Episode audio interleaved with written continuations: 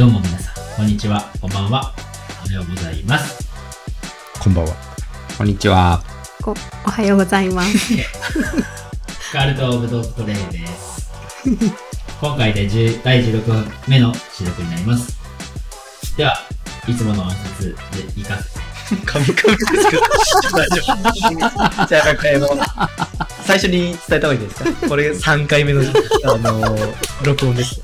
機材トラブルダメ。もう、もうで。もう心の動揺が隠せてました。人生であ削られてますね。もう一回いきます。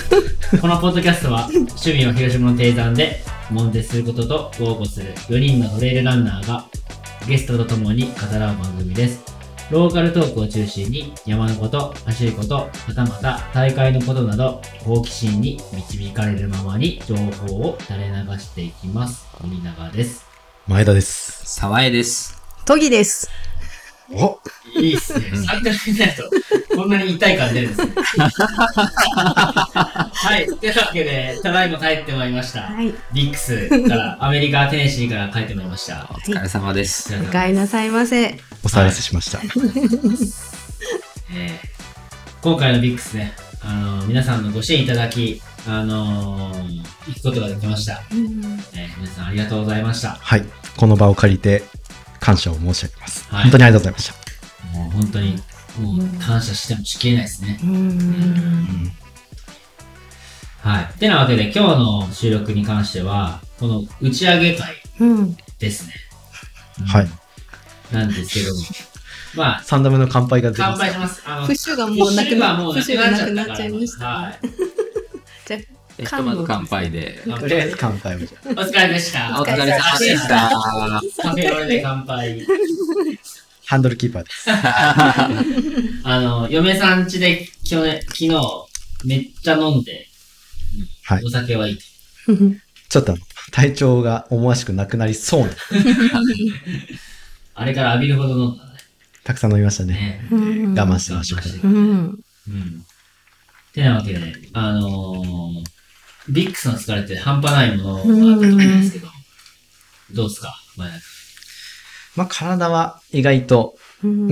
ん、思ったよりは元気そうで、あれなんですけど、まあうん、先週、まあ、今週の、そうですね、もう2、3日前まではずっと睡眠障害みたいなのが続いてましたけどう、ん。寝汗が出たりとか、うん。1時間に1回相変わらず起きて、うん。えー家のクローゼットを開けて、うん。スタートラインを探すとか。あ 本当にそんな感じになるい。や、本当にあ。なんか、え自分が何し、何をしてるかわかんないんですけど、走ろうとしちゃうんですね。うん。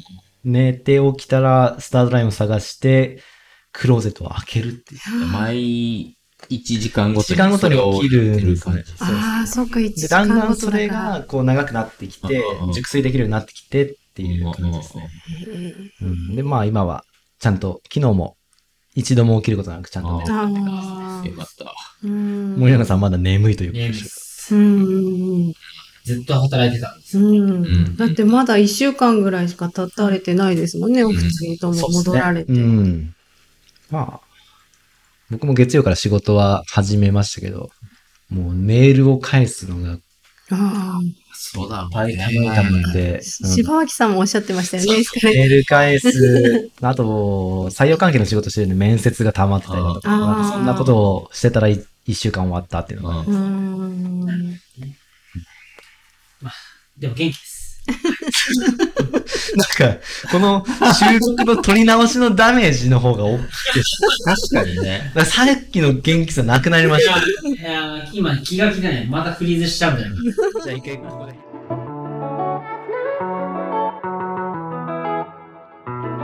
はい、本日の話題ですが、えー、改めて話題をついて説明します。えーっと、10月21日にアメリカのテネシー州で行われましたビックスバックヤードウルトラについてなんですけども、これはね、もう、あのしっかりね、事細かにお話はしたい、事情は、あしたい思いはあるんですけども、えーっと、11月18日に、はい。あの、このビックスバックヤードウルトラで、まあ、前田くんと僕が、あの、どういう準備をしてきて、どういうレース運びをして、どういう、あの、サポートとか、どういう対処をしてきたのかっていう、事細かにあの、説明する報告会。そうですね。はいドネーションの返礼品といいますか、うんあのーまあ、この報告会っていうのを持って皆様に対して少し恩返しができたらなと思ってますので、まあそこにちょっと被るような内容が出てきてしまうのが、まあ、今回のこのポッドキャストでもありますのでうん、ちょっと差別化を図りたいなと思っていますと。なので今回のこのポッドキャストについては、えー、何の実りもない話をしたいというような、ま あ、いいろいろね、あったんですけども、ネタはね、豊富にある。そうですね。なので、思い出話だと思ってもらえればいいのかなとうん。いう感じですかね。そうですね。まあ、入国までで結構たっぷり。ネタがあるんですけど、さっきはまあ熱量たっぷりに。ねすごいたっぷりにね、いたんですけどね、ちょっといろいろあってね。分かってるじゃないですか。まあ、ほどほどに。そうです。えーっと、まあ入国までの話でね、あの、うん前田くんと僕は別行動だったんですよ。うん。時系列を追って話すと、10, 10月の17日に、えっと、僕は出発しました。うんで、森永さんは19日に出発してるんですね。うんなんで？だから僕は一緒に行こうっていうね、話を何度もしたんですけど、まあ、ギリギリまでうんちょっと仕事しようと思ったの。あれですね。うんすべての元凶。元凶です。もうトラブルありまくりのうん入国と出国だったっていう感じですね。まあ、なんとかたどり着けはしたというう。んうん行きはでもそんなに割と最後以外はスムーズだったんじゃないですか？ウーバータクシー、うんウーバーの手配したタクシーがなぜかカード使えんくて、うんなんかいろいろあって、俺本当に拉致られるんじゃないかっていう 感じ。で、乗ってたらアメリカ人じゃなくて、この人は多分別の国の人だっていうことが分かって、余計に大丈夫かって、大丈夫かこれ、うん。ま感じで、行って結局、70ドル払って、チップを舞い上がってしまって、いっぱい払ってしまって、結局90ドル払うことになってる。あ、その90ドルになったその20ドルはもう完全に舞い上がってました。舞い上がってる。うんあの、無事にたどり着いた嬉しさにあまり、チップ多めに渡した。いい人ですね。いい人だったんだね。見てくれたのいい人だった。笑顔で、まず乗る前に、あの、トランクから、あの、うん水出して、はい、これあげるっつって。へえ。そうなんだ。ずっとごくごく。冷静さを保つ。そのペットとめちゃくちゃ水飲んした。まあ、あの、帰りも、あの、ひ大変だってう、んあの、荷物チョーカーなんですよ。うんで、基本はいっぱい荷物持ってたんで、だから行きも1万円ぐらい払って、当然帰りも払わなきゃいけなくなったんですね。うんで、向こうは基本決済キャッシュではないので、あの、機械でこういろいろ手配、手配というか受付をして、まあ、その荷物のチョーカーも払うんですけども、カードしかないんですね。払い方が。支払い方が。で、もう当然僕もクレジットカードを差し込んだら、カード使えません。うん。うん。で、え？と思って、2、3回試したんです。2、3回試したんですね。全然ダメじゃん。うんで、途方に暮れて10分間ちょっと並んでたんで、横の方とか後ろの方に行って、10分間フリーズして、フリーズして、どうしよう。もういろんな人が来て。で、まず前田くんに出ましだから僕に連絡されてもどうしようもない。どどういうこと。まあ結局、料金、あれあの、限度額超えてたんですよね。そう、限度額が超えてて、うんクレジットカード毎日は電話超えてます。使えません。僕にはどうしようもないです。で、クレジット確かにね。カードの会社にしても、こちらではどうしようもない。うんで、嫁さんに電話して、まあ、あの、クレ家のクレジットカードの番号を教えてくれと。って言って、まあ、だから受付に直接行って、オンライン決済ってね、番号をしてもと思って、だから嫁さん電話出ないようんってなって、もうしょうがないから、うち母に電話して、こうこうね、こういう状況になってるから、クレジットカードの番号と相性番号教えてくれって言ったら、母は、俺俺先に帰らなきゃいけないんだって。ま あ、言われても、しょうがないですよね。えー、って僕思ったんで、あの、今その場の自分の写真と、あうん。の、こうなってるから、うん。だから母も納得して、あ、うん。そうなんだって。うん。言ったんですけど、まあ実際それでいろいろとその説明する文章も作って英文で。行って受付の人に電話し、あの、見てもらったら、なんかよくわからない回答が返ってきて、うん結局できんってなってう、。うんん。で、キャッシュも持ってないと。うん。この日本人どうするみたいな感じでこう、手紙が配ってきて。扱いに困ってるじゃそうないそうそう。まあなんかめちゃくちゃ下打ちされてる記憶だけ残ってるんですけど、うんで結局、なんかもう無言でこうタグを荷物つけてもらって、もういいよ。もう、これもうただでいいから。うん。ありがとうございます。みたいな。後ろ見たらめっちゃ並んでんですよね。うんなんだこの日本人みたいな。めっちゃ順番待ちしてて、僕のせいで順番待ちされてて、その後、あの、シカゴ、帰りは、行きはワシントン経由で、で、帰りはシカゴ経由で帰ったんですけど、うんシカゴの経あの空港に着いて、荷物を一回預かって、もう一回その荷物を預けないといけないのかなって思ってたんです、勝手に。でも、シカゴ空港の搭乗口に降りてきたら何もなくてそういうのが。あどっからでも荷物、あの、探さないといけなくて、もう一回預けないといけないんだと勝手に思ってしまって、うん。で、いろいろさまよったらなんか、あ、う空港の外に出てしまって、うんあ、やべえじゃん、みたいな。外に出たみたいな。受け取らなくていいって。打ち合わせでいい言いましたよ。まあ、まあ、ちょっと舞い上がって、ともさんと一緒に話したよ。舞い上がってうん。で、シカゴから、で、やっぱ空港が出ちゃったと思って、うんで、飛行機の、あの、なんすか、受付時間っていうか、その搭乗する時間がもう過ぎてて、なのに自分は外に出てて、今からもう一回やるはずない荷物検査をもう一回してっていうところで。絶対感そうですね。そう。うん俺はシカゴ空港に今日泊まることになって、自費で羽田空港まで行かないといけないんだろうなって覚悟したんですけど、あのギリ間に合って、うん。もう本当に、なんか、あるじゃないですか。アメリカの空港ってあれじゃないですか。あの、検査するのに靴も脱がないといけないじゃないですか。うんそうですね。全部脱いでる状態でいて、うんもう、めっちゃ最速で、やばいやばいみたいな感じになって。もうで、もう、搭乗口までもう心拍数180くらいのうん出力を上げてダッシュして、めっちゃ息上がってる中で、うん残り15分くらいのところで着いて、なんとか乗った。よく乗せてもらいましたね。いやー、なかったですね。もう、英語勉強しようと思って、あの日から今日に至るまで、う。うんん通勤時間はずっとリスニングで、うん。偉いですね。何もまだついてないです。今の話が帰国しちゃいましたけど大丈夫ですか？まあ、とりあえずこの話は終わり。だから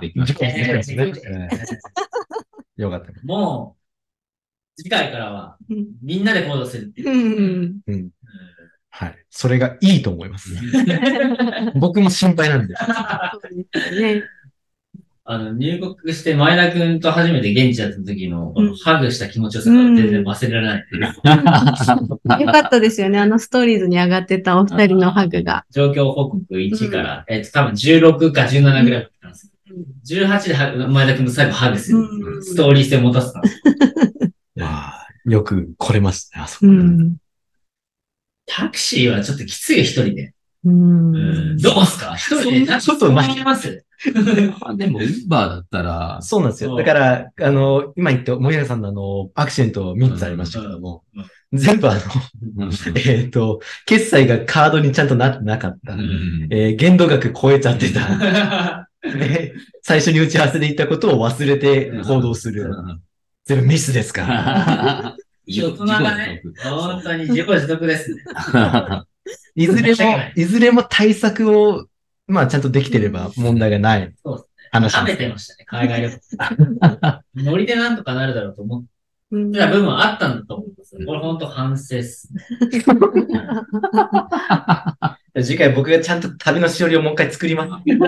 そうだねいや、ちゃんと作ってくれたんですよ。作っちゃったんです。すごい。えーあの、スケジュールも。ええまああれはね、吉田さんが全部日本チームでやってくださってましたけど、まあでも保険の手続きとか、エスタはこのサイトでとか、ああの、通信会社はこれが一番安いですとか、いろいろ出しましたけど、やっぱりもう空港ではこのムーブをかませっていうのをね、出す、出さないと森永さんは危ういということが 判明したと。そう。申し訳ない。今後具合が。もう、本当にポンコツな日本人だなって思いましたね、現地で。すいません、まあいや、でもよくうんついてよく戻ってこられてよかったです。それにつきますよ。うん生きて帰れたら勝ちっす。そうそう。でも、前田くんたちも、うんあの、いろいろトラブルあったんですよ。そのなんか、レンタカーの手配とか。うんうんまあ、やっぱ日本人な、舐められててあれですけど、まあ、うん守られやすいっていうところですね。うんトレイルランナーのエスカレータそうですね。エスカレーターな。うんー。か観光の街みたいな。エスカレーターの、エスカレーターに乗るトレイルランナーで、めっちゃしばらくさんがちょっと話したいおっしゃれおっしゃられてましたね。で、まあ、レンタカー借りるときに、あのーちょっとボラれそうになったっていう話ですね。まあなんか、アップグレードされた金額を要求されたりだとか、うん。予約してた車がないと言われて、うん。いや、あるだろうってごねたら、今掃除中だから待ってくれって言われたと思ったら、3分後には用意できてるみたいな。どういうあことでったじゃん。あるやんけみたいな、そんな話ありました。あれですね。うんまあまあ、あのー日本人だからっていうのもあるでしょうし、まあ、東洋、東洋人というかアジア人だからっていうのもあると思うんですけどね。うん じゃあ、あのー時系列で追っていきますと、17日に日本を出発して、17日の夕方に着いたんですね。あの、日付変更線超えてるんで。うん。で、えーっと、結局、その日の夜はもうレンタカー借りて帰って、えー寝るというだけで。で、翌日、ラズの家に行って、えーこの我々のドネーションに作らせていただいた T シャツを渡したりだとか、うん。僕が最近読んだあの、ニトベ稲造の武士道っていう本を、うん英訳、もともと英語の本なんですそれを渡したり、うん。みたいなお土産を渡したら、なんかすごく喜んで、うん。わざわざ英語の本を持ってきてくれるか。ら、あうん、これは大事に読むよって言ってくれたりとか、うん。まあその話をしつつ、コースの思想をしてきたっていうー感じですね。うん。なので、行った翌日は、えっ、と、観光、まあ、観光というよりはどちらかというと準備みたいな感じですね。うん。で、まあ、いろいろとコース見たり、一緒に走ったりして、で、アウトドアショップに行って、うん。まあ、あの、買い出しをしたわけなんですけど、うん。まあ、このアウトドアショップがね、うん。日本だとまず見ることない、あの、どでかいボウガンがあったりだとか、散弾銃にスパスナイパーライフルー。に、えみたいなところをこ僕が写真撮ったりしてたらめちゃくちゃジロジロ見られて、あで、そこで、まあこれ、柴明さんがね、あの、エスカレーターに撮るトレイルランナーで話できなかった、悔やまれた、ちょうん。っとエピソードがあるんですけど、ーうん。なんか柴明さんがお手洗いに行った時に、うん。そうすぐニヤニヤしながら帰ってきて、うん。もうどうしたんかなみたいな。話してたら、いやもう、見たこともないうん。こがあると。トイレにですかトイレに。大便器、台の方しようと思ったら、なんかもう流れないと。まあそんなわけないと思うんだけど、見たこともない台でその流れないみたいな。うんどういうことなんですかみたいな聞いたら、いやもうなんかカチカチでうん流れない。ええみたいな。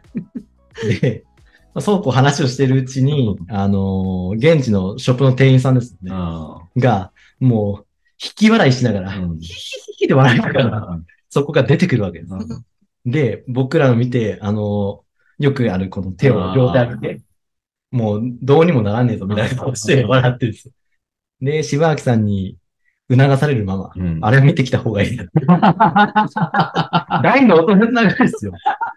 あの、うんちを見てこいって言われて、まあその、首を縦に触れるわけないじゃん。いや、でもあれは、もうアメリカだから見た方がいいと。アメリカだ。そうアメリカサイズなんだと。うんいうことで、もう満を持して見に行ったら、そこにあるのが、あの、もうね、なんですかね、あのー握り拳2個分ぐらいの大きさの、チカチに固まったうんこが、あの、便器の中に3つぐらい転がってえる、すごい。だからもうソソフトボールみたいなもんですよ。えー、ああ、さこんくらいの大きさが出てるってことですか？硬い、硬い。チカチに固まって、なんかあの、普通まあ、ちょっとこう水に触れたらこう溶けるじゃないですか。うんあの水溶性ゼロっす。えー、もうチカチに固まったやつが。すごい。どういうことなんだろうね、ちょっと本当にこれ、食事されてる方には本当申し訳ないですけど、もうね、本当にびっくりするぐらい、もう、もはやオブジェ。陶陶器の、なんかね、あのー前衛的なアートがアートみたいな。あの美術館でこう部屋開けたら、あのトイレの個室があって、あのうん。そこに、まあ、こう鎮座する物ですみたいな。であの、なんか、バナナがセロテープで止められてるみたいな、そういうアートもあるじゃないですか。なんかもう日常を切り取ったみたいな、そういう前衛的な雰囲気を感じさせる。僕はそれを見てエレファントプープだっつって、そこのうんちだっつって、そのね、店員さんにも話したら爆笑してた。これはね、ちょっとアメリカナイズドされすぎてて、それあの、ウォルマート行っても、まあ、さあのね、カードも、まあ、言っちゃ悪いですけど、もうクソデブですよ。クソデブばっかりになるなっていうのはね、まあ、肛門どうなってんだろうって 思いながら、本当にアメリカだなっていうのを感じたエピソードですよ。ウォルマートはデブしかいない。うん。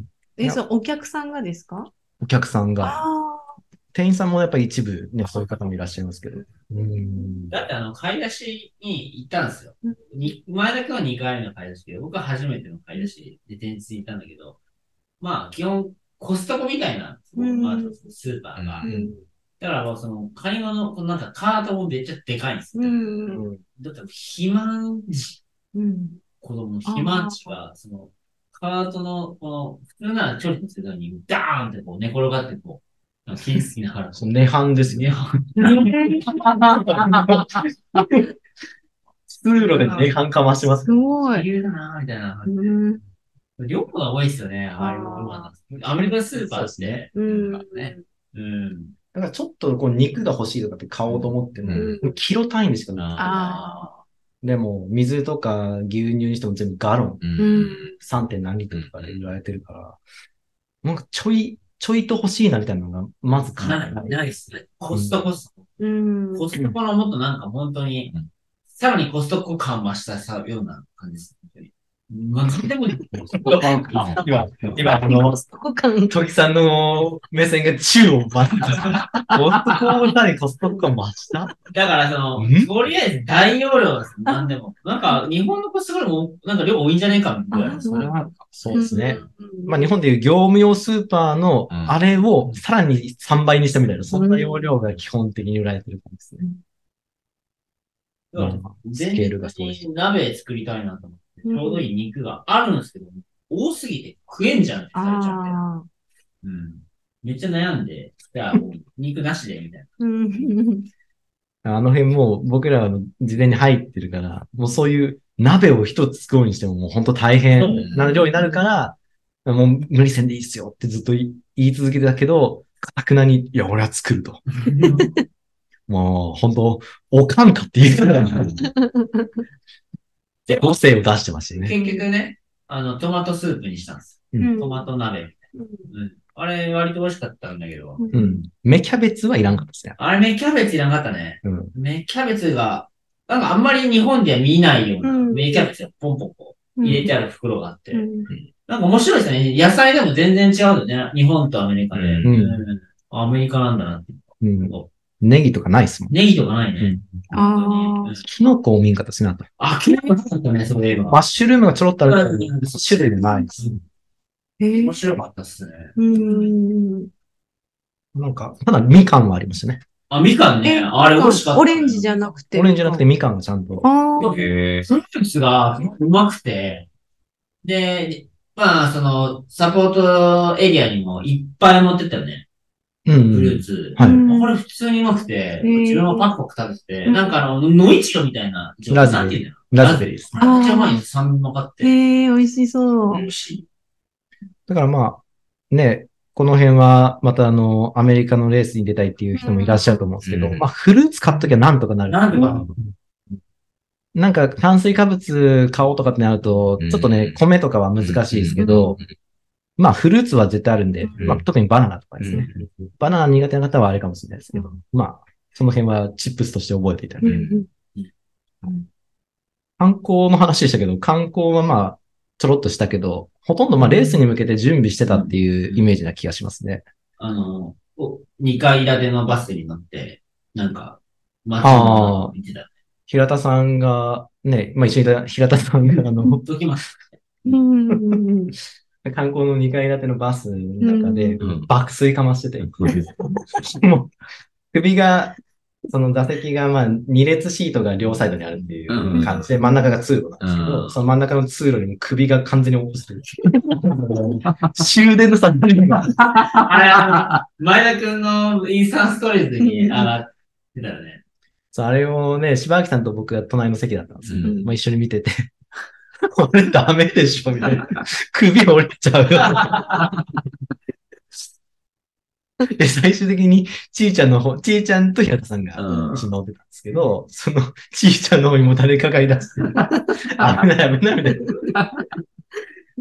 もう、20代の女子に持たれるなんて言いながらこれはねまあなんかそんなね、面白いエピソードもありますね。ああいうなんか観光の手配とかう、ん、コテージの手配は吉田さんが、もうあ本当吉田さんにはね、もう頭がね、上がらない。うんもう本当に全部手配してくださったから。すごい、すごうい。ん奥さんにもお世話になりまうした。ん。ねご夫婦でいろいろと我々の面倒を見てくださってー。ううんん。なんか、その、YouTube でチラッチラッと時々映る、なんか吉田さんの奥さんとかの声かけとか、なんかチラッとこう見えて、み、なんか、チームジャパンみたいな感じで、こう見てくださってるんだなって思って、ね、本当なんか、うん。母でしたよ。うん。一度経験されてるんで、うんビックスを。その、やっぱり雰囲気含めてですね、うんその前後の時間感覚とか、もうやっぱり持ってらっしゃるんで、そこは本当に助かりましたね。うんこう、情報いただけましたし、うん。ですね。癒しですよ。癒しでです。ね。あの、サポート中もずっと奥さん近かったんで、うん吉田さんとよく話してまうしたね。ん。うんいろいろと。サポートにはサポートのね、苦しみがあったでしょうからね。まあね、これまたおいおいと、ちょっと話していこうかなと思います。うん。はい。てなわけで、うんまあこういう、なかなか面白い準備が、うん。準備期間があったんですけども、はい。まあレース本番になりますね、ここから。はい。何時スタートだったっけ ?6 時だった一回、じゃあ概要を簡単に説明しておきましょうかうん。うんえっと、スタートが10月の21日土曜日の、えーアメリカセントラル時間の朝7時です。うん日本だと21日土曜日の21時、うん9時ですね。うん夜中の9時スタート。っていうような感じで、えーっと、コースがですね、普通のバックヤード、ラストサムライスタンディングだと、えーっと、ループが変わらないと思うんですね。ずっと同じコースだと思うんですけど、バビックスは、えーっと、2コースあります。うん。デイループとナイトループっていうのが分かれています。うん。で、朝の7時から、えー18時までうん。はデイループ。うん。で、18時から、えー次の日の朝の、うん。えー7時まではナイトループとうん。いうような分かれ方です。で、それぞれのスペックを言うと、デイループがまあ6.7キロ、まあ、それぞれ6.7は変わらないんですけど、トレイルを走ります。うんで、約150から160ぐらいかな、アップしてるっていうような感じです。で、岩盤質、えー土質は、サーフェス自体はテクニカルじゃないんですけど、うん岩盤うんが多いですね。で、一部一瞬芝生があるみたいな。まあ、ほぼ岩盤って感じです。じゃあ、硬い感じなん硬いです。かうん。まあ、あれがなかなかハードな、うんちょっと足腰に来るような感じ。ここで言うと3米よりもある感じ。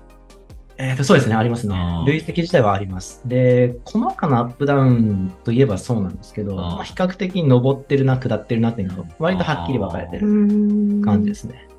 で、分かりやすいエピソードで言うと、柴明さんは12回転倒したと。ああ、そうですよね。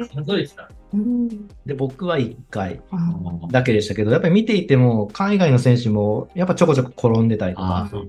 日本人選手は結構こけてたあので、うん。割と皆さんこけてるような様子がありました。うん。うん。なので、まあテクニカルではないんですけど、うん。ウルトラをメインでやってらっしゃる方からすると、うん。こけるスポット、えー気をつけないといけないポイントっていうのが割と多いかなっていう感じです。集中力も落ちてきますしね、うん。長いことやってると。うん。で、一方ですね、ナイトループが、えー超単調。うん。で、えーっと、四角形の2辺を使うような感じで行ってこいのループです。あ。まあ3辺使うかな。んえっ、と、し正方形の、えー、なかなかわかりにくいですね。正方形の2辺と半分をうんうん行ってこいで走ってくる。で、累積が50、60ぐらいかな。うんうん。最初にガーッと下って、平坦をずーっと行って、また、えーそのコースを帰ってくるから最後ちょっと残るっていううん感じなんですけど、まあ、これが眠い。そんなループですね。もう、単調すぎて。単調すぎて、あと、なんもないんですよ、周り。あトウモロコシ畑しなんもかな。ないいっ。たまにスクールバスが通るとその道も。うん。ロードループ。本当に、あの、牧場に向かうんだろうなっていうでっかいトラックと、スクールバスうん。が通るぐらいで、ほとんど一般車両は、おそらくその、大会関係者しかない。うん。まあでも、ナイト走ると意外と通りますよ。あ、そうなんだ。うんへえ。バカでかいピックアップトラックが、そのために、こう、選手が、カー、カーって言う。最初はカーカミングって言うんですけど、うんだんだんもうみんなで、カー、カー。で、僕らが、あの、僕らも、その、車来たぞっていうので、カーって言うんですけど、うん発音が悪いから、はみたいな顔されて、あ、そのカーが、なるカほど。ー、カーですね。うんカーなのかう。ん。わかんないですけどう、ん。真似して言うけど全然伝わらない。カーって。大体全般的にその、昼と夜で3分くらい全体で変わります。ああ。だから昼ループの方は遅くだけど、夜になると割と早く帰ってくるってういうん感じを、そうですね。がありましたね。やっぱ、デイループはしんどいですね。うん。もうなんか耐えるしかないみたいな感じうで、ん雰囲気が出てました。まあ、得意不得意もあると思うんですけどね。うんうん。なんで、僕が割と一緒に走ってて、トレイル出身の選手だなっていうのは、やっぱめちゃくちゃ下りも上手かったりとかするから、うんそういう選手を見てて、まあ、うここの人はウルトラだろうな、みたいなのがわかるんですけど、うん。なんか一人さ、ある選手ベタもべしなかった？あのーメキシコの選手ですね、うん。彼は下りめちゃくちゃ上手かったですね。あれは、僕が今までトトレランしてて、下り、彼ほど上手い選手見たことないですね。へすごい選手がいたらしい。なんかもう、カモシカみたいな感じですね。もうなんか、彼が足を置く場所に置いとけば絶対に間違いないっていうルート通るし、うん。なんかもう本当に膝とか前ももでこう受けてる感じが一切ないよ。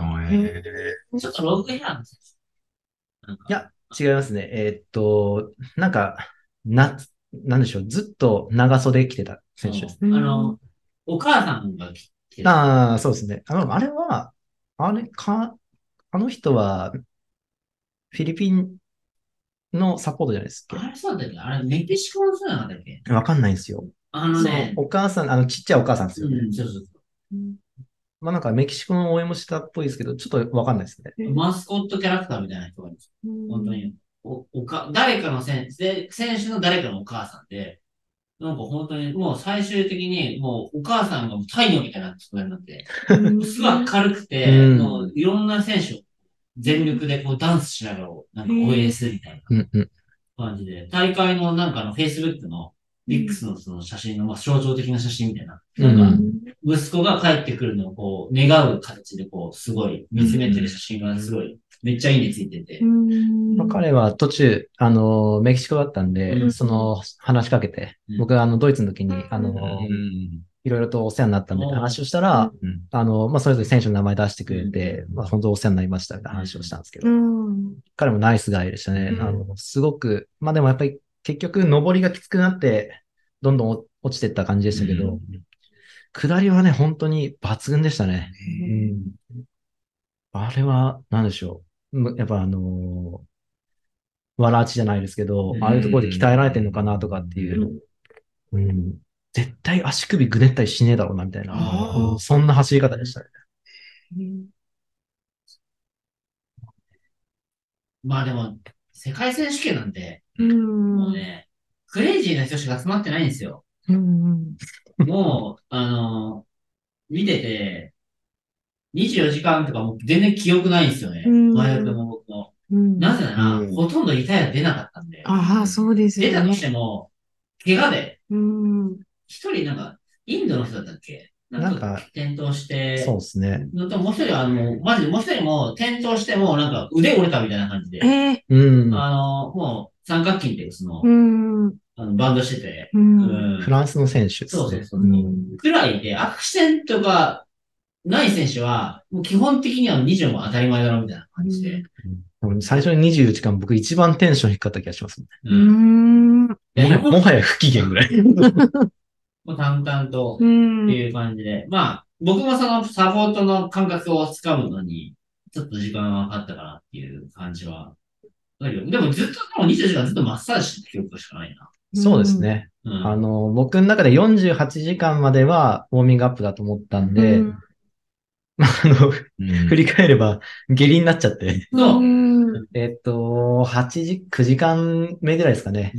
下痢になっちゃって、まあでも、思い返せば余裕ある時に下痢になったんでよかったな、みたいな。結局、前回のそのマスターズの時は、それが原因で後半自力になっちゃったので、うんそこでの気づきはね、やっぱり小林製薬がね、本当神ですね。本当。小林製薬ストッのパーゲリラとガスピタンです。ああ。株買いで買いましたね。うんおなんか、そうゲストッパーゲリ 止めがマジで神だっつって。うん。ね、結局、でもあの、僕の判断ミスだったのが、それを、まあそういう下痢の状況でいろいろ試行錯誤できてなかったなっていうのがあるんですけど、えっと、エビオス錠持ってってたんですね。それと、それ以外に。で、エビオス錠って、あれ、成長剤なんですけど、うん。ガスが出ちゃうんですよそうね、ね。で、ガスピタン飲んでんのに、うん。ガス出るようなもの飲んでるから、結局相殺されて。たん。で、で、下痢だと、うん。あのーうん。出てきちゃう。うん。でぼガスはすごい溜まってる状態で、ガス出したいけど、うん。あの、下痢が、うん。その、あの、へですって言って、出てこないんですよね。うん。私へですって言って、じゃあお前、下痢だろっていう猜疑心で僕は見てるから、その、出したくても出せない。うん。そうのがずっ48時間続くっていう。そのねよく続すいたね。ごいですいね。や、うん、そうだね。それをこう、攻略できたのがガスピタンを飲んだら、うん。この状況になるっていうのが僕の体であって、うん。で、ストッパ飲むと、あ、うん。この状況だみたいな。うんうんで、ガスピタン、えーっと、エビオスうん。と、ストッパエビオスみたいな、こうエビオスを据えちゃってたのが僕の間違いで、うん。でエビオスを外して、純粋にストッパ飲んだ後にうん。ガスピタンっていうのが正解だったんですけど、うんこのサイクルを生み出すまでに40時間ぐらいかかった。でもね、あの、エビオス2回か1回しか取ってない。多分ね、3回撮ってるんですよ。3回か。うん。あー12時間おきに撮ってるんで。ああ、なるほど。あ、そういう話してたんですかいろいろと事前に。これはここで、あの、うんあガこれがあるからっていうのと、着替えは、あのーこれとこれで、日中はこれで行く、うん夜はこれで行く、うんっていうのをサイクルし、ワンループでサイクルしてます。そうですね。事前のミーティングの結構ボリューミーうん。な感じで。覚えきれるのかこれみたいなんで、うんメモすぐして、森永さんの時差ボケの頭にあれを叩き込んだから、あ。そうめっちゃ眠そうでしたもんね。ちょっと寝ますって言った直後にやったの。そう。うん。まあ、この辺の詳しい話はね、あの、報告会でさせていただくんですけど、うんまあ、48時間まではそんな感じで、ずっと下痢との戦い。そうだね。いや、もう48時間は僕も結構メンタルがきつくて、あの、1日目、とりあえず、1日目は寒暖差がすごい激しくて、待ってる間も、待ってる夜は寒いし、8度ぐらいだし、で、日中上は28度みたいな。で、寒暖差も激しいし、あの、一応前田くんが寒いから、ガスバーナーってガスヒーターをね、あのー用意してくれたんだよね。プロパンガスであ沸かせる、沸かせるかあの火がつくガスヒーターを買ってて、コールマンかなんかそんな感じのやつですけど、それがね、まあ抜群に良かったですね。うん。でも、ガスが割と3時間ぐらいでなくなるんで、そうそうそうそこれ4日も続くだろうと思ってたから、うん。ちょっと、あのーあんまり無駄遣いできないなって、1日目我慢したけど、2日目も我慢できなくて、もうこれをつけようと思ってつけたんですけど、めっちゃ暖かくなるんですよね。うん。もうそれでもう眠くなりすぎて。もう40、2日目の夜はもう前田くんが帰ってくるために起こされて、準備してるみたいな。う。そうですね。ナイトループは、あのー僕も寝たいんですけど、サポートがやっぱ眠くなる。帰ってくるたびに森永さんも爆睡。まあ言うても30分ぐらいしか寝れないんですよね。うん。で起こしてくれて、あ、ごめん、あの、何、何だっけ？みたいな。あの、現世に帰ってくるまでにあのタイムラグがある。あーくらいあ。そっか、ここはどこみたいになっちゃいますよマッね。サージ、オッケーです。なんかマッサージも最初なんか、こ心ここにあらずでやり始めた。あど、どこだっけ？みたいな。だんだんなってきて、ううんん。あのサイクルがそれでできた。うんだから、手前で起きれるようになってきて。ううんん。で、まあでも、二日目の、その、ねたっぷり、たっぷりっていうか、そこそこ寝たおかげで、うん三日目はもう全然元気、元元気っていうか、その、夜は眠くはなかったですね。うん日中ちょっとこう、だんだん頭が痛くなって辛い部分もありましたけど、逆に僕は3日目がすごく眠かった。そうだね。うん2日目の夜は柴明さんと話しながらうん走っていて、まあ、すごく調子良かったんですけどね。そううん。まあ、48時間で、やっぱ世界選手権ってすごいなって思ったのは、48時間で言うと、全然人減ってなくて。そうですよね。そうですすね。ごい人。その人が減らないのがやっぱメンタルにはきますね。あーやっぱ来るんだ。いや、もう、僕でさえ、サポートでさえ、これいつ終わるんだろうね。うん。吉田さんの奥さんと、うんまあ、翔さんとうん3人、まあ、ちいちゃんもいて、これいつ終わるんだろうん。で結局、その、前回のビックスの結果を見てると、60時間とかやってると、もうトップ10にはなってるんですよね。その頭だから、まあ、72時間やれば、さすがに20人以内にはなるだろうと思ってたら、うん。まあまあ残ってんですうね。ん。全然こいつらやめねえし、みたいな。で、海外の選手すごいなと思ったのが、やっぱり弱みを出さないんですよね。きついとか、そういう眠いとかっていう感情を全然出さないから。あでもこっちもまあ、やっぱりね、その、あんまり出したくないんで、うん。ね、そういう感じではいますけど、日本人選手だけで走ってるときはもう、おえつですよ。あ眠い、あ辛い。あ何やってんだろうみたいな。う。48時間経って、最初のリタイアがり平田さんだったの？48は超えてるんですか？これで58。58うんちょっとしばらくして、しばらくっていうか、でもそれでも、もうバグってんすよね。なんか、16分か、あ、もうちょっとかなと思って、よく考えたら10時間なんですよ。うん。平田さんもね、結構、まあ、2日目から怪しい感じではありましたけど、うんもうね、あの、目の焦点が全然合ってそんな中でもこう、ずっと走り続けててあ、でそ、本当サポート全部ない中でうん知られてて、ねそこは本当かっこいいなそ。こね、あの、サポート選手、サポートターンの中でも、平田さん大丈夫なんかね？みたいな話になってたんですよ。うん。なぜなら、その、状況が平田さん、わかんなくて、平田さんどうなってるのかっていうのがわかんなくて、うん。ちょっと離れてたんですよ、サポートエリアが。うん。で、僕と、えーっと、モリモリさんとうん。吉田さんのブースが割と近くて、で、向かい合いなんで、うん。まあなんかその真ん中広場があって、大体サポートの選手がこう集まってなんかいろいろ話したりとかするんだけど、柴垣さんと平さんはちょっと、あの、離れてるんですよね。そうですね50 30メートルか50メートルか離れてるんで、あんまりこう様子がわからないんですよ。で、特に平田さんなんてサポーターいないから、うん。食べてるのかね、ちゃんと、みたいうんな。で、まず最初に吉田さんの奥さんが心配して、あの、一人暮らししだした大学生みたいな。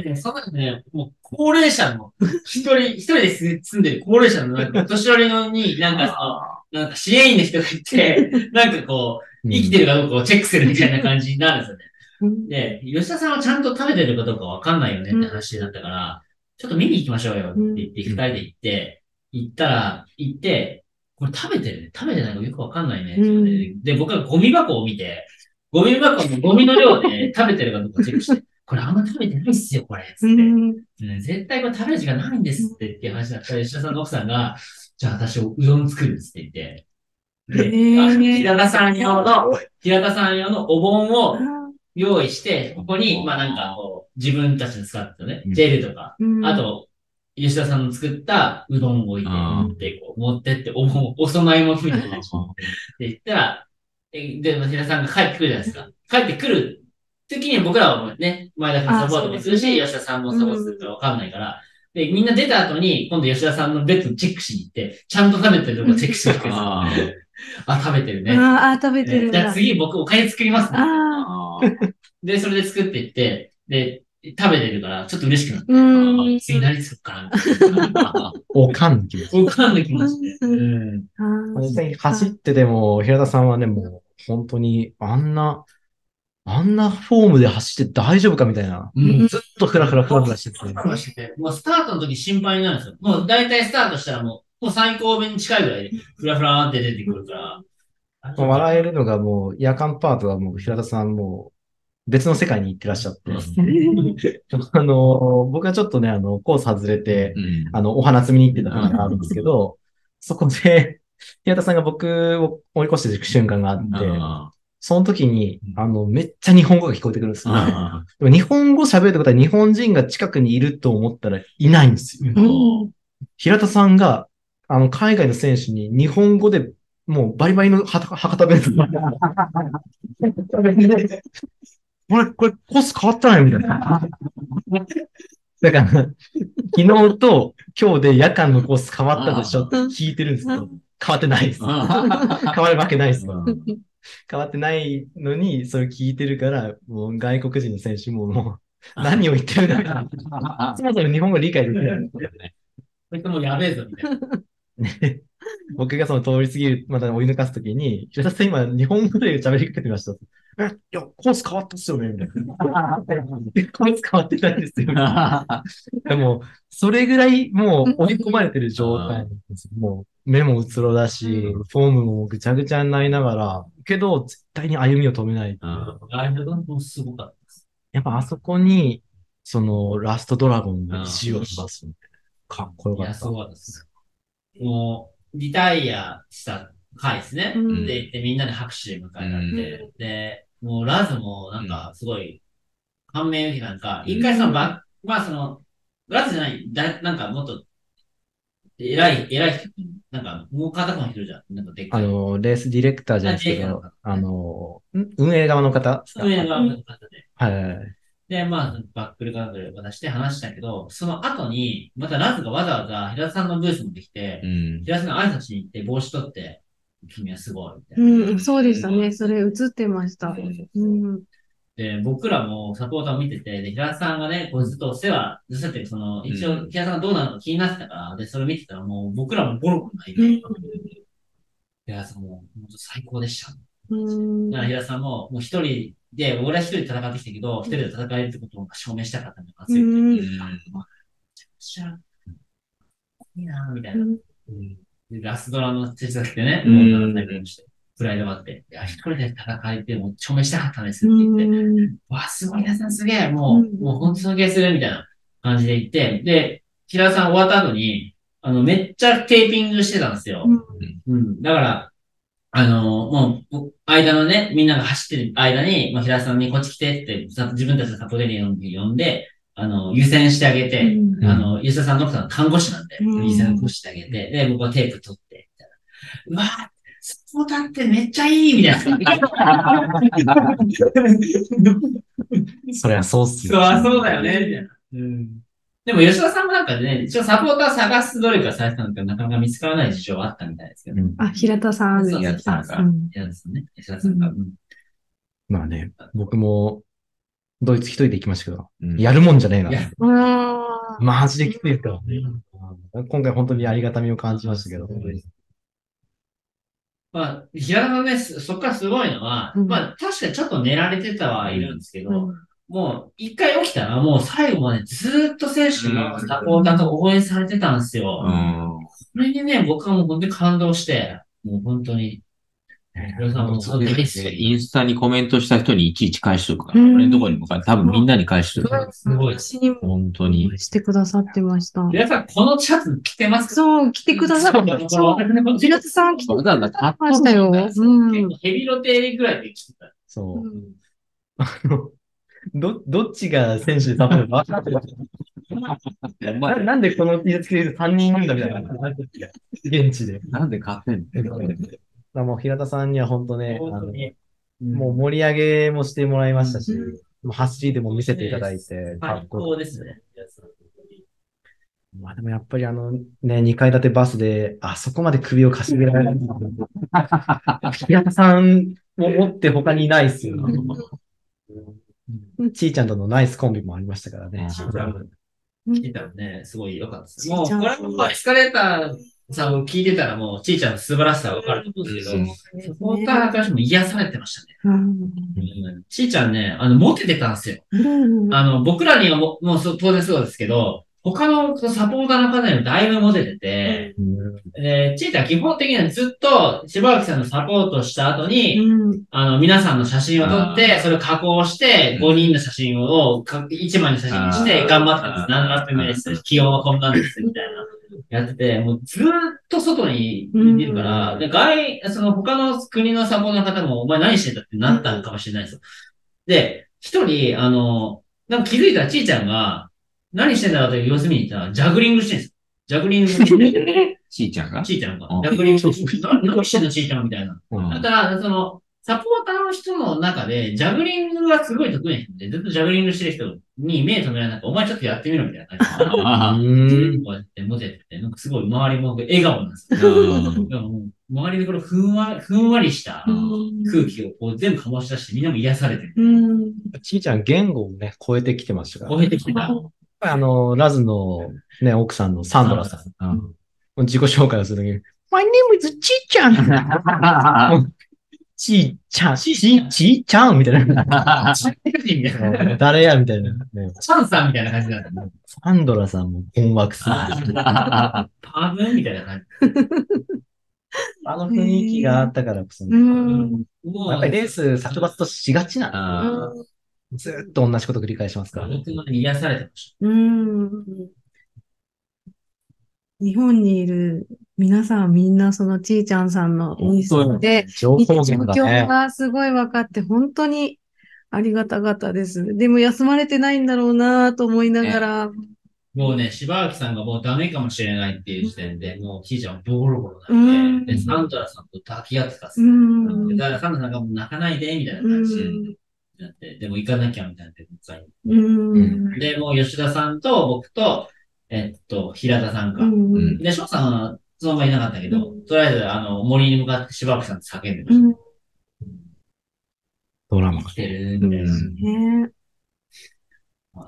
確かに、点、あの、定点カメラで柴脇さんがぐるぐるしてた。から、ああの、まあ、ポッドキャストでは柴脇さんの時ははっきりしてて、うん。あの、まあ、僕らもその、その後の打ち上げがあったんですけど、うん。その時に、あの時どうなってたんですかって言ったら、いや、別に意外と元気だっていう話だったんですけど、あの僕、あの、カメラだけ見たら、一人やばい人みたいな感じに見えるそうなるよね。で、その、まあ、その、J さんっていうね、うんあの、日本語をちょっと話せる方が、もう柴脇さんもうやばいです。うんうんやばいです。ぐるぐるしてます。それだけ迎えに行きます。ちょっと面白いですね。やばいです。やばいです。いや、行ってきます、みたいな。で、ちいちゃんがってうん。で、帰って帰ってきて、もうこう、抱えられて帰ってくるね。うんうん本当にやばかったんだ。うん。なでも、あそこ聞いたら、美味しいなと思いながら。あねそうですね。僕はコースで合ってるから、普通にその分岐のところでうん、柴木さんが、あ、もうこの回でやめますわって言ってて、もう大丈夫ですかって言ったら、あ、全然大丈夫大丈夫みたいな。バリバリ会話できてるから、歩けますって言ったら、歩ける歩けるって言ってるんで、その頭で行って、その次の集会スタートしたら、めっちゃ抱えられてるやん。なったんだね。足やったのかなとか思いながら。まあもうでも、ね、聞いたらうん美味しいと思ってたね。なんでもう J さんがもう本当にその姿に感動して、うんもうずっと柴田さんの目を見て、私はあなたの記事を書きます。ずっとこう熱く言ってたんで、うん本当に感銘受けたんだろうな。うん。で、その後もあの、ビックスの Facebook グループですごい、あの、柴木さんの記事はね、うんこう、みんなから絶賛されてますから。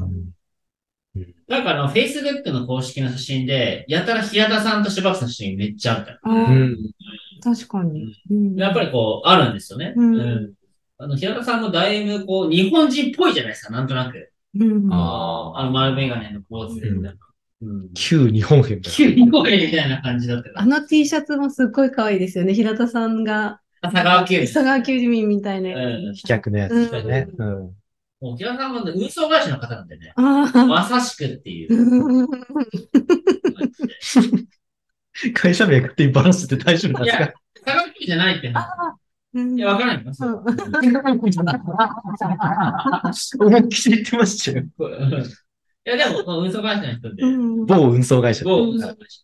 はいまあ、結局ね、サポーターの同士で仲良くはなりましたまあ、それはね、すごい。翔さんもね、あの、モリモリさんのサポーターのね、翔さんっていう方もね、まあまあまあ、レアな方なんですよね。うん職業冒険家ってどういうことみたいな。だってインスタの頃6万人ぐらいいます。うん。そんなインフルエンサーが来てるみたいな。うん。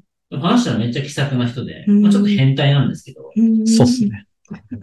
ここでは話せないです。これこれ本当にこのポッドキャストでも話せない、ちょっとこう、変態っぷりなんですけど、下の方で変態ってこと。まあでも最高な人ですあね。あ。すげえ人で。うん。もう、モリモリさんのサポーターはもうモリモリ、あ、もう翔さんしかできないです。うん。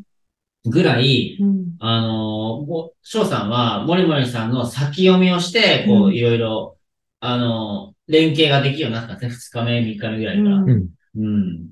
もう、なんかもう、これをしてくれ、あれをしてくれっていう感じがいっぱいあるんですよね。僕それを見てて、あ、モリモリさんのことはちょっと難しそうだなと思ったんですけど、完璧にその翔さんがこなしてたんで、うんまあ、すげえなって。うんまあ、化学反応が起きたからこそ101ラップいったんじゃないのかなっていうのは僕のうんこう近くで見てた印象ですね。うんうんまあ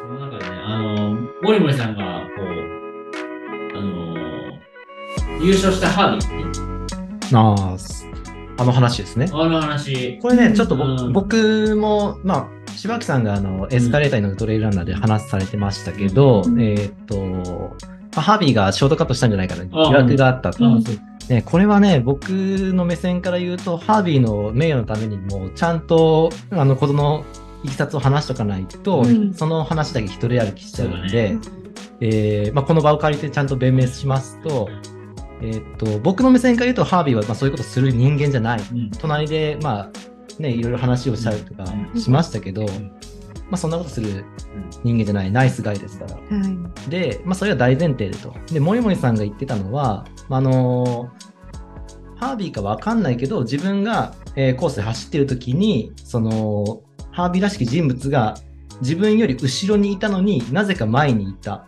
っていうような話ですね。うん。で、それをもとにショートカットしたんじゃないかっていう疑惑をふっかけたと。うん。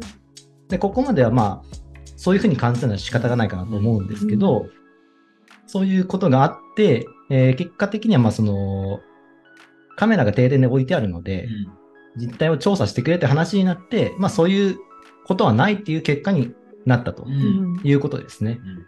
で、まあそれがこう一人歩きしていく前に、まあ我々日本チームがこうマークされてるみたいなところですよね。柴木さんも話された。えっ、と、まあベルギーのチームが結構集団で走ってたりだとか、アメリカも何人か残ってたんで、その辺のチームがこう、我々日本チームをこう、まあ意図的に貶めるような、うん。こう、少しペースを落とすであったりだとかうですね。ん。そういう動きをしているようにまあ見えるうん場面は確かにありました。うんあるんですけど、まあ作戦ですからね。うんうん。で、それでショートカットしてる云々っていうのはまた別の話なので、うん。ハービーにその疑惑をふっかけるのは僕はちょっと、まあ失礼なんじゃないかなっていうのは、まあ実際思いました。うんで、確固たる証拠もない中でそれを言うのはちょっと、ね、ナンセンスかなっうんていう、まあ結果的にモリモリさんも、まああれはちょっとわかんなかったからっていう話になりましたし、うん、一緒に走ってて、まああれでショートカットするって逆にどうどうやってんだろうっていう話になるんですねうん。コース見ててもですね。うんまあなんか変なやぶ突っ込んじゃえばできないことはないですけど、うん間々に結構、その、サポート以外で中で感染してる人とかもいるんですよ。うんで、その目とうんカメラをかいくぐってショートカットするっていうのは多分無理なんじゃないかなってのは思います。うん実際にね、あのー、モリモリさんが、でもしかしたらやってんじゃねえかみたいなことを聞いたから、うん。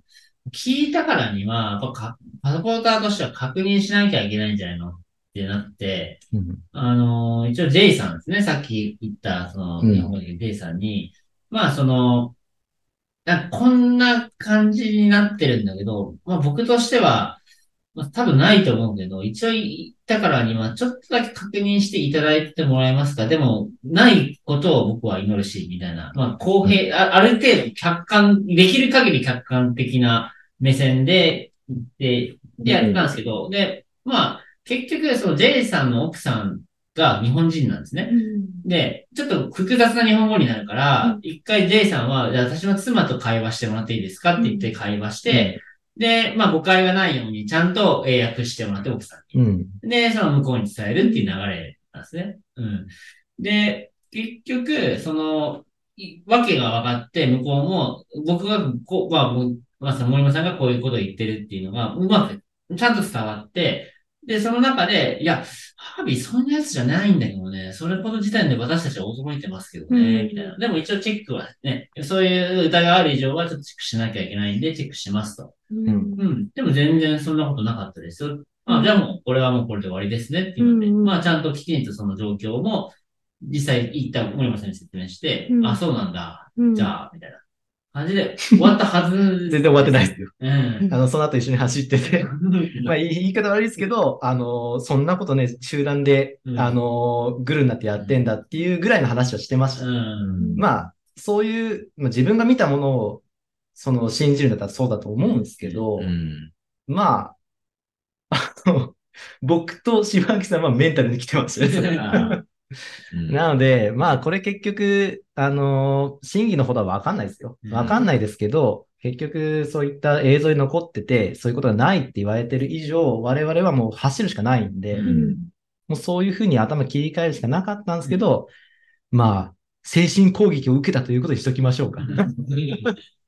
っていうふうに勝手に解釈しておきます。まあ、いろいろあって、やっぱりね、やっぱり80何ラップとか70何ラップ走ると、やっぱりね、人間ネガティブな気持ちになる時もあるし、脳がバグっちゃいますそうですよね。ね。まあ、これはちょっとね、まあ、ほしょうがないことなのかな、とか思いながら、僕もそれをこう、ちょっといろいろあったから、うんまあ、僕もそのサポートもだんだんしんどくなる時間だったんで、うん、まあ、いろいろあると思うけど、まあ、そう思うしかないよねっていう感じで、こう、待ってる間はずっとそのメンタルをこう、整えるというか、うんっていうのはありますね。う確実にその前田君がメンタルが下がってきてるなっていうのが伝わってくると、まあ僕ずっと一緒だと、僕にも感染するというか、うんうんっ。ていうのがあったから、まあ結構すごいこうネガティブな気持ちというか、ってなって結局自分のサポートが、こう、間違えて、次のラップで自分のサポートのせいで終わってしまうんじゃないかっていう、うんこう気持ちにはなってきてたんで、うん。まあその辺は結構僕も結構、なんすかね、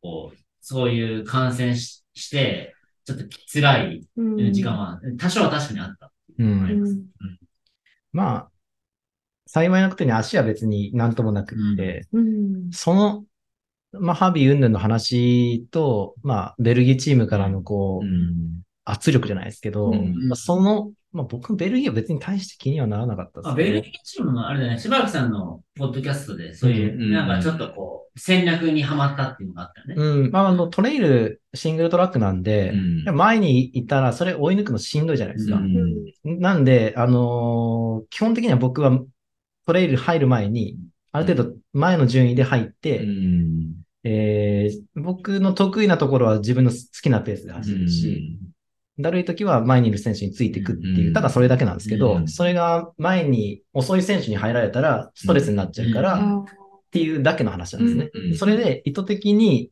遅いペースで行ってるように感じる瞬間が、ー確かにその101ラップしてるイボっていう選手がそんな感じだったんですけど、まあな、彼の作戦もそうだし、うん。あのー実際彼、そこまで出力が上がんなそうなところもあったんですよ、実際。うんなので、まあ、審議の方のわかんないですけど、それも。うんまあ別にルールをね、こう無視してやってる話でもないですし、嫌なら前に出ればいいだけの話そうだね。で、まあ、柴木さん言ってましたけど、森森さんはその前に行かせない。まあ確かにあります。これは事実です。その海外の選手がどういうふうに思ってたかはわかんないですけど、僕から見るに、あの海外の選手、みんな紳士的な振る舞いでした。うん前行くよって言ったら行かせてくれますし、うんはい。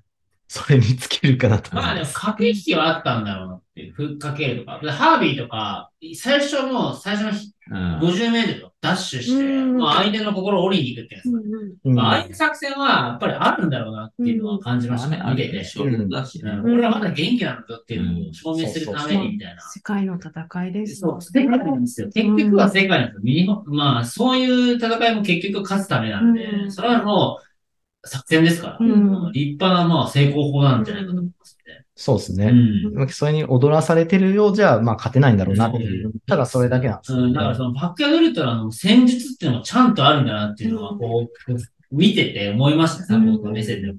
そうですね。だからフィジカルで言ったらみんなもう似たり寄ったりなところ。うんまあもちろんあの、最後2番になったうんイホールなんかは IDRA のインデックス800超えてるとかっていう選手なんですけど、ハービーがそれよりパフォーマンス上かったら全然そんなことはないですね。フォークとかも、あの、全然良くないですへえよ。うん結局その中でハービーが勝つ理由っていうのはそういう相手との駆け引きですよね。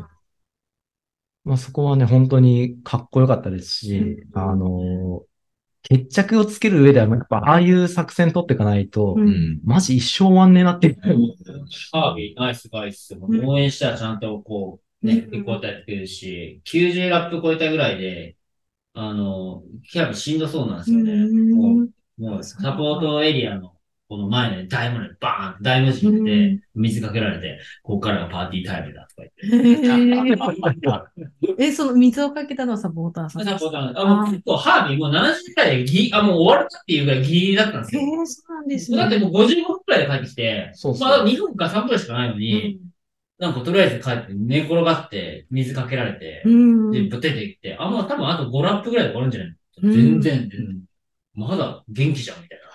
あ不思議ですね、よ。あれはハービーかっこいいっすよ。かっこいいっす。ちょうど隣だったんでね、うんいろいろね、こう。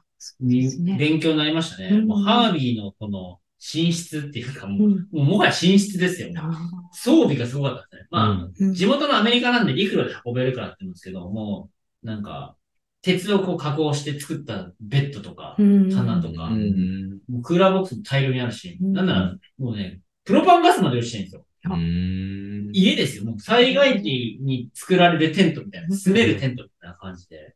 かたや僕らはもう、できる限り最小の荷物で片まあでも、多分持っていってる中ではかなりね、充実した方だと思いますよ。うんう。ん。まあだからまあね。結局それ言い出したら、それを負ける理由に僕はしたくないんで、あうんうんそこはね、僕からしたらナンセンス。なるほど。触れ、そこを触れるのは全然他と違いだと思うなるほどので。うんうんまあでもその、なん、なんすかね、こう、次のディックスとかバックヤードウルトラですよね。日本の大会とかでもすごい参考になる、こう、サポートエリアはうんいっぱいありましたね。あ、これはいいな。これはちょっと用意しようかなっていうのがいっぱいありましたね。うんうん。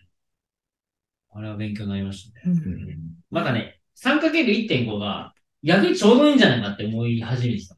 コンパクトですね。コンパクトだと、うん別に 3×3 も広すぎるなって思っちゃいましたね。もう3、4か過ごせば。うんうんあ、すべは都っていうのかまあ、持っていける物量的に案外になりますよね。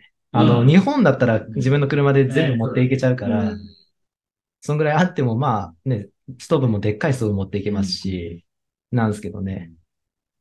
まあ、な。サポート一人と選手一人だったらあれぐらいでも全然。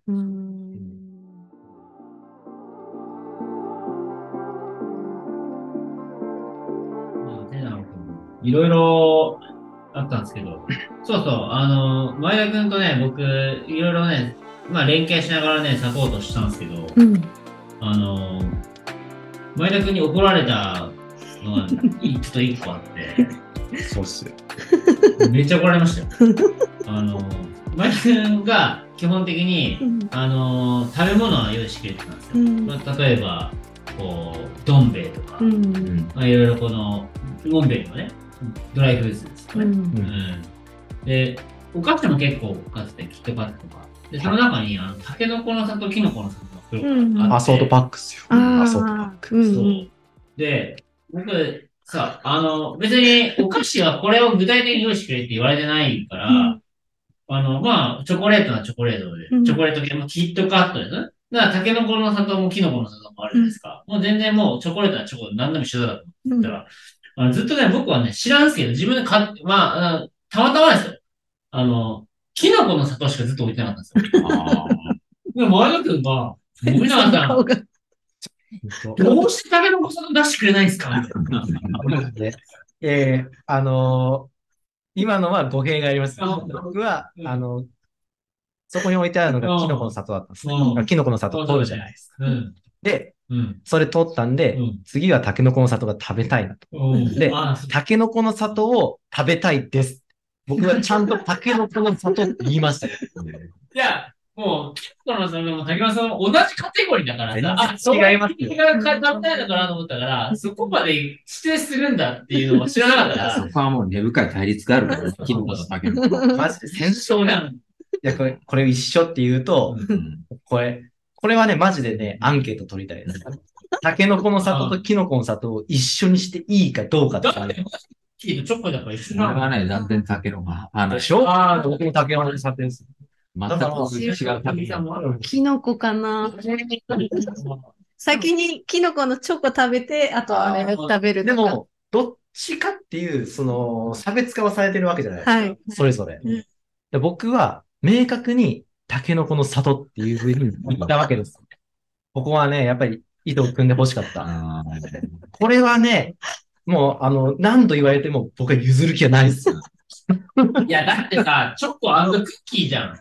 チョコクッキー、でも違違うそこのクッキーの部分が違う。が違うはい確かに。そうはないね。うんうさん、あの、そこで折れないのは違います。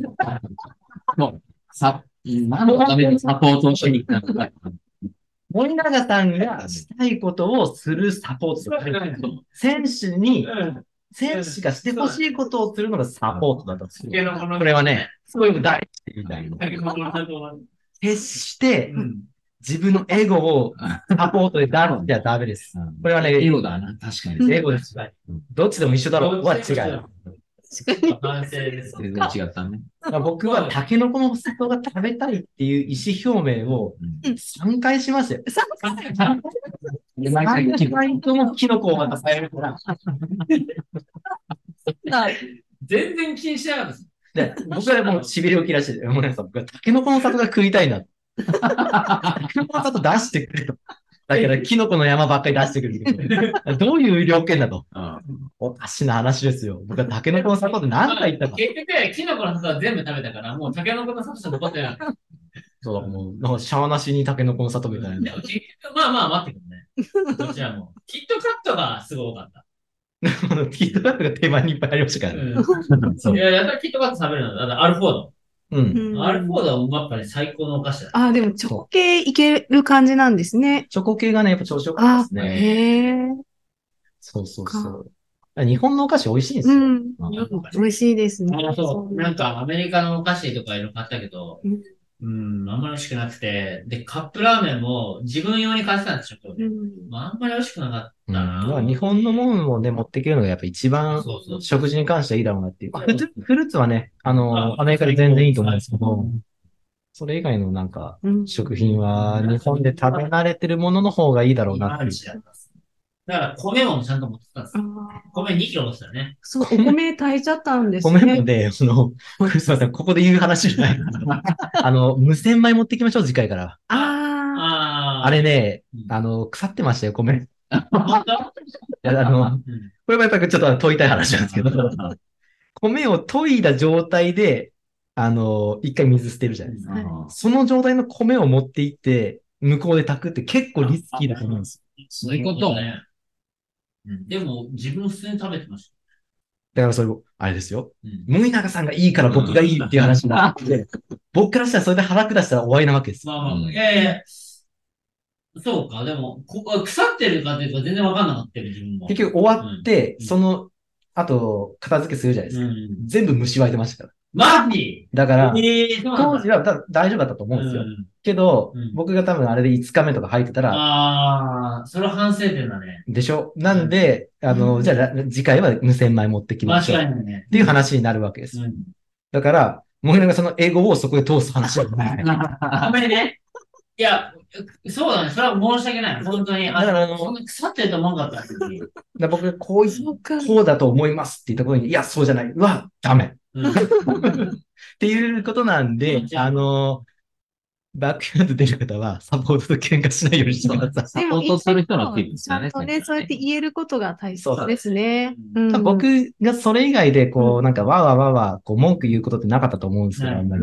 まあ、タケノコの里が強いて言えれば。終わってみれば、そういう反省もありましたね、っていう話なの、で、ってるの全然持ってなかったな。うんだから、持っていくときに僕ちょっと機嫌だったでしょ？うんあの、え、洗って持ってくんですかっていう。うんまあ、確か向こうで洗うの大変だなとは思ったんですけど、要は一回水に浸すっていうことは、菌が湧く条件をもうなるほどね。作っちゃってる。あ米って保存が効くのってうん、水に浸してない状態だかあ、らさなるほど。要は水に浸したらどんどん菌が湧いちゃうので、で、虫も湧くし、さ、カビも生えるよねって話です。そうだったんだうん。いや、ちょっとそこは全然いかなかったですね。その辺はちょっとこう未熟ですね。多分、多分さ、あの、一般常識。まずい、まずいだろうなっていう僕が食品メーカーで勤めてるから、余計に敏感なんですよ。うん。そうだよね。うん。あの、冷蔵庫の人参のあれもそうだっそた。うん。う。だから、まあ、できるだけリスクを減らしたいっていうだけなんですけど、うん普段のキャンプがあったら、まあ、多少はねとかいう感じですよ。けど、ワンミスでずっと下痢になるリスクが抱えるわけですから。下痢で済みはいいですよ。下手したら、あの、うん腸チフスとかなったら終わりですから。確かに。海外で入院みたいな話になります。うんああ、そうだね。ちょっとそれは反省ですね。うん。でも米は無洗米で。うん無洗米が基地と。ううんん。はい。まあ、そんなところですか？何の話がわかんない話だけど、この里から、うんまあ、今回僕の反省点ですね。サポーターのエゴを通しちゃダメ。うんはい。僕僕からの、はい、提言でございます。気をつけます。はい。まあ、この辺の詳しい話はまた報告会で。まあ、そうですね結局僕がな何時間やったかとは話してないですね、これ。うん思い出せば。おーでもし、一応、まあ知ってはいらっしゃると思う。知って、ね聞いてる人は皆さん知ってらっしゃる。でも僕が辞めた理由とかはちゃんと話してないんで、うんそこだけちょっ聞きと。たいと思いま。ますうん。確かに。うん結局83時間で84ループに行ってる最中に、うんえーまあタイムオーバーですね、正確に言えば。うん84ラップを終えられなかったっていう感じです。で、理由としては、足のむくみと言っていいのか、まあ、体液が下に落っこちてきちゃって、うん。えーっと、もう走れなくなっちゃったっていう感じですね。うん。なので、その僕がや、やめるっていう感じは多分森永さん見ててなかったと思うんですね。なかったっすね。うん。すごく元気というか、まあ、うん。正直足は全然まだまだいける。もちろん張ってはきてるし、うん。痛みとかもあったんですけど、なんだろう、こう、まだまだ出力も上げれるよっていう、そんな感覚はあったんですけど、ナイトループの一周目でもう、そのロードの下り切ったところでもう動けなくなっちゃって、で、もう足を前に置くと、なんですかね、こう、足の皮膚が全部張り裂けるような、そんな痛みに襲われちゃって、特に右足ですね。うん。でも、思い返すとその直前で靴下をか履き替えて、要は上の方でまあ締め付けられてたのがどんどん下に体液が落ちちゃったみたいな、そんな状態になったのかなとか思いながら、うん。うん、まあその前から来てたむくみもあったんですけうどん、そういうむくみ対策ができてなかった。で、その直前の休憩も、なんかテンション上がってたのか、結構外にうん。いた、あの、チェアに座っちゃってたんですね。うん。なんであれチェアに座ってたんだろうなっていうのが僕もうん。うん思い返すと、なんで寝なかったんだろうとか、うーん。思い返すとあったんですよね元気だったんですよね。そう、すごく元気でした。うん寝ないんだ、みたいな感じで。はいで、3えーやっぱ日目とかは、もう、どうするって言ったら寝ます。うん。で、まあ寝るようにちゃんとこう寝やすいような環境を作って、寝てもらうっていうんだけど、なんか確かに、あの、4日目の朝とかも全然そんなことなかったし。そう、4日目の朝は、うん多分2番に帰ってくるとか、そんな感じで、うん。で、すごく余裕があったんですね。うんで、周りの選手は結構きつそうにしてて、うん僕の中であの時に結構世界が見えた瞬間だったんです、うんまだまだ余裕だぞっていう。うん。でその余裕な感じを周りにちょっと見せておきたいっていうのもあったのは事実ですし、で、やっぱりテンションも上がってた、まだまだいけるぞみたいな感じで、そういう振る舞いをしてたんですけど、勝負のポイントはもっと先だったんだろうなっていうのが、結果から言うと、うん。感じる部分ですかね。ううんん。だから96時間超えてからがまだ勝負だったんだろうな。んその後のデイループが本当の正念場だったんだろうな。うん。うん。24時間僕は、あの、早まっちゃった感じですあの体の体液が足にっていうのは、その、むくみがすごくひどくなったってことですか？一気分に。そのレース最中に足見ても、そこまでパンパンって感じじゃないですよね。うんただ、なんだろう。あのー今まで感じたことないような、もう、なんすかね、肉、肉が張り裂けるみたいな、そんな感覚でしたね。あの、むくみに対してのケアは、や、まあこれは、うん、どこの話でいいかわかんないけど、やってたんですけど、あその、終わる直前ではそれをちゃんとしなかったんですそうなんですうんで、確かに、終わった後に、たその膝の裏のね、触った感覚が、ぶよってたんで、うん。あ、感覚がちょっと変わったなうーんって。いう程度でその時思っちゃったんですよね。でもそれは結構、結構大事なことだったなっていうのが、うん。まあ後で思い返して思ったんで、うん、まああれがもうおそらくむくみがもうかなりきつい状況っていうのをこれそこで判断しとけば、うん。もうちょっと、あのー状況が変わってたのかなって、今は思うんですけど、まあこれもまあまた一勉強として、そうですね。あれぐらいの時間動き続けてるうと、んそういうむくみとかっていうのも一つ一つもトラブルの原因なのうで、そこがね、僕はまだ経験がなかったうん部分ですかね。うん。筋肉は生きてたからね。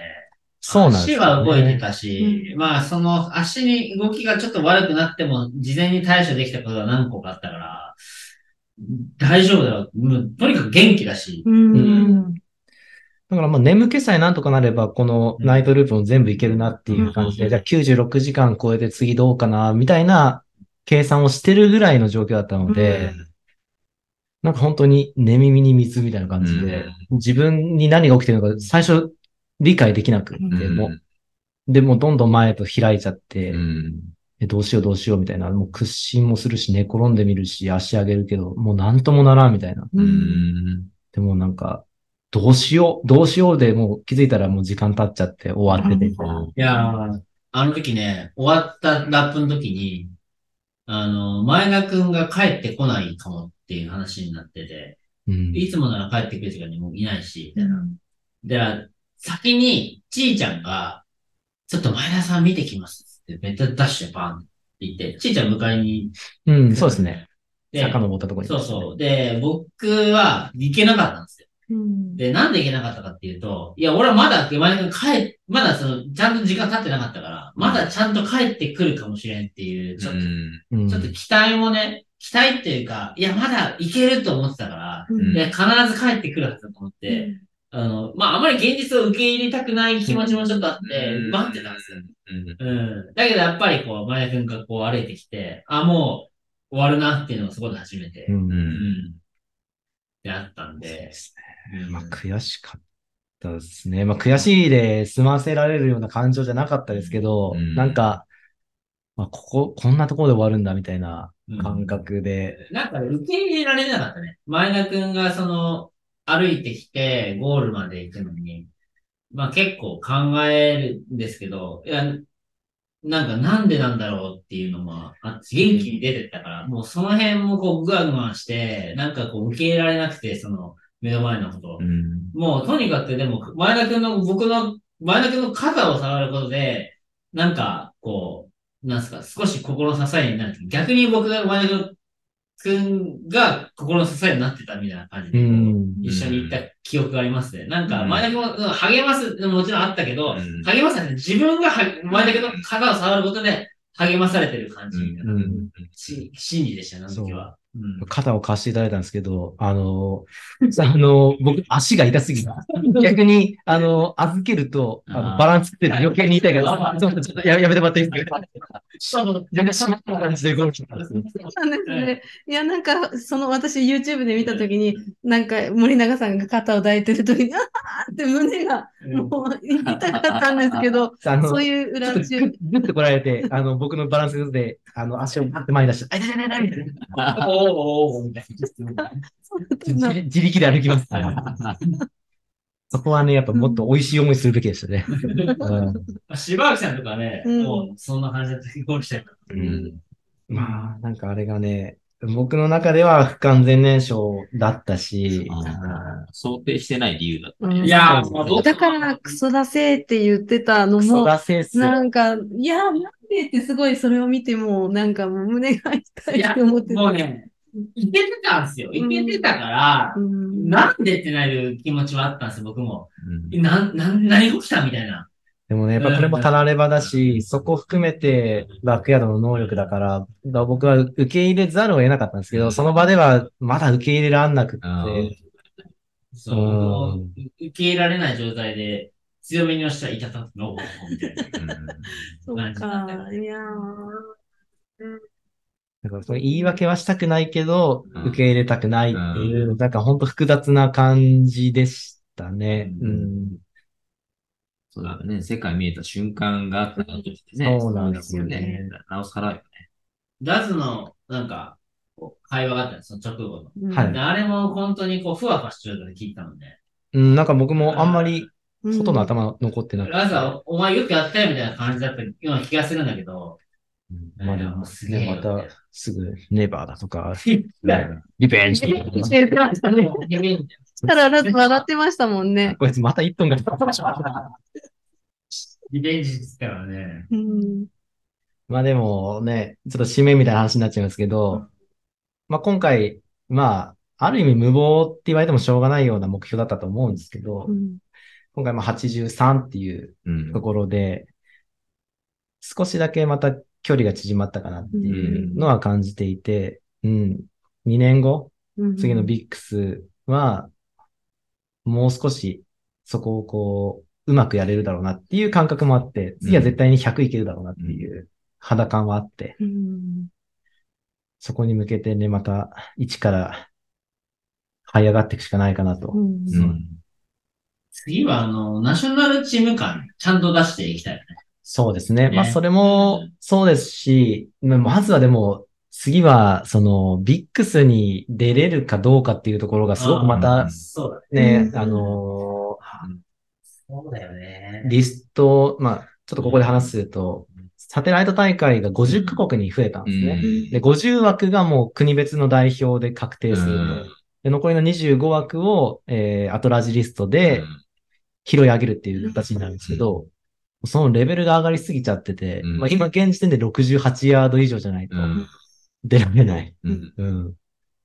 なので、そこにまず残るのがすごく大変だろうなっていう気はしてますね。あの、一個気になるのがさ、あのビ来年のビックスって、無理たらさ、上位何位までみたいなアップ数で選べるけど、あれって有効、まあ、そうえっと、今年の8月16日から2025年の8月15日までですね。ああ、2年。2年間が有効です。じゃあ一応その来年のビックスには80、その前の3は有効。有効です。今回の記録は有効なんですけど、うんまあでも、この間にね、サテライト大会が多分一番大きなフィールドだと思うんですけど、そねそこで各国ね、どんな記録出してくるかっていうのが、楽しみなところですけどね。これまたね、コースがそれぞれ違うから、うん。まあ、どう、どうなるかね。うんその各国のコースがどうなるかわからんしね。まあ、柴脇さんも言ってましたけど、あの、上の村は超イージーだっていう話はしてましたね。まあ僕は走ったことないんでわかんないですけど、でもビックスに比べれば随分走りやすい、でまあ、記録を出しやすいコースだっていう話なので、来年の、えーサテライト大会は、今のところ、まあ、記録で出れるかなっていう感じなので、そこで、一番になればまずは確定ですし、うん日本人歴代4位だ。ラップ数だけだとそうです4ね。位だよね。うんうん楽しみ。うん。でも、日本人の中では、一応今、ビックス、25年のビックスの記録で言うと僕が2番目ですね。うんっていうのは、だあの、去年のサテライトの記録は有効じゃないからですね。なるほどうん。サポーターのね、サポーターがいるんですよね。やっぱり。買い出し組っていうか。それはしていい？あのー一人につき1名しかあの会場に入れないのそうだで、それを考えると事実上無理ですね。日本人だけでやると思ったら。うなので、現地で動ける人を、まま誰か入ってもらうとかう。ん。じゃないと、その、一人に一人ついてる限りは、うん。とても時間はないうんですね。なので、一人で二人見るとかっていう体制ができてれば、うん一応可能にはなるって。ああの、ポーランドのチームとかベルギーのチームとか、もうワンチームって感じでね、うん。みんなベルギーとか T シャツも揃えて、うんなんか、みんなで戦ってたっていう感じだったよね。うんうんまあ、そこの辺の体制は、まあ、また次回メンバーが決まった段階でそう話が出てくるんじゃないでしょうか。そのメンバーの中で話し合っそうてで、すねしようかみたいな話をね、今回を踏まえて。うんそうですね。うん。ってな感じですよね。はい。まあでも、来年です。来年じゃなくて、次回のビックスも、まあ、楽しみですね。はい。うん。どうなるうんか。ねやっぱり日本人チャンピオン見たいですね。うん。そりゃ、日本からしたらそうでしょうんそうだね。うんまあ、海外の人もね、みんなが優勝したいと思ってるから。そう。そりゃ、それぞれの国が勝ちたいと思ってるでしょうかうんうん。じゃあ、来年も。ね次回も、前田くんが、まあ出て、リベンジをら。はい。うん果たすと。かませるようにしたいと思います。そうですはい。そうそう。来週、来月、え？今こあ今月か。はい。またラストサムライがあるんで、また、どうなるか楽しみですね。森永さん出るじゃないですか。うんおおそうでした。ただ僕がサポートという話が。代わり何も打ち合わせしてないですけど。代わり番号で。うんええあの、僕はあの、全然練習が今できてない状況なので、うんこの、マネジメントだけは完璧にできそうな気がするんで、うん世界を見てますから。そうだね。どこまでカバーできるかっていうところですかねうん。まあ、にいけて24じゃないかなと思ってるんですけど、うんまあ、そこは、なんとか、あの、できる限りのことをして、ベストを尽くそうかなと。はい。いう感じですね。精一杯サポートさせていただきます。ありがとうございます。今回のビックス出る人も吉田さんがまた出るからね。うんそうですねすごい。ビックスうん、すごい。えっと、ビッあのグデータメンバーで言うと、吉田さんうんが、あ、吉野さんが。うん。あとまあ、柴脇さんも一応2月。そうですよね。アシストする。じゃあ、お願いします。楽しみだね、新潟やったりねみんなで、ちいちゃんの広くを作るために、うん僕と森森さんも新潟にいて、俺のサポートはね、新潟のメンツがえぐいことになってるね集結するみたういな。んビックス80ラップ超えが3人もいますから、相当豪華な ペーサーみたいな。